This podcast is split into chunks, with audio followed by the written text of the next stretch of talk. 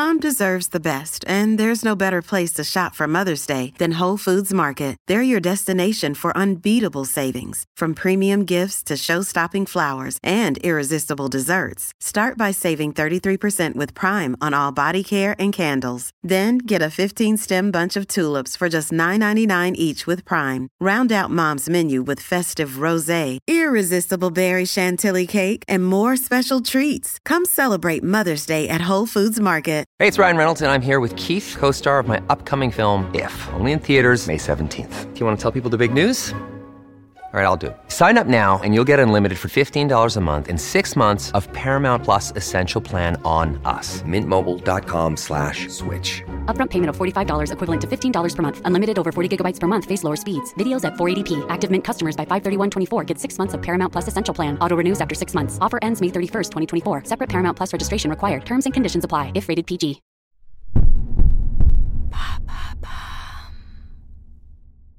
Est-ce grave si mon cœur s'emballe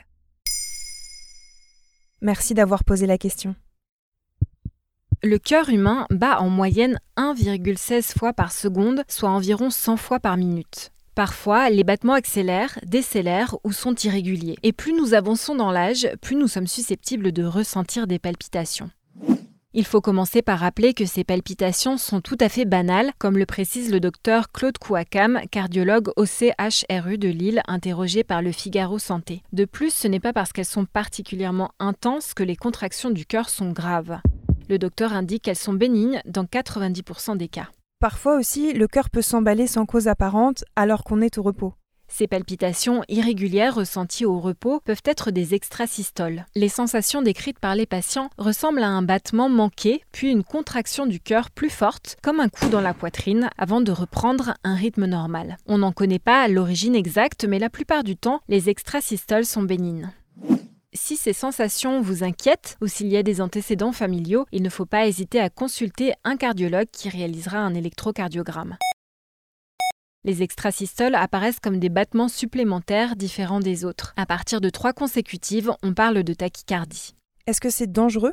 La tachycardie se caractérise par l'accélération des battements du cœur, plus de 100 battements par minute, et peut avoir plusieurs causes. La grossesse, car le cœur est davantage sollicité par l'augmentation du volume sanguin, les boissons énergisantes et l'alcool qui augmentent la pression artérielle, la nicotine contenue dans le tabac et d'autres drogues telles que la cocaïne ou l'héroïne, l'hyperthyroïdie qui élève le taux d'hormones thyroïdiennes produites par la glande thyroïde, certains médicaments comme le salbutamol utilisé contre l'asthme, et enfin les troubles anxieux par le biais de la cortisol, l'hormone du stress, qui augmente la fréquence cardiaque.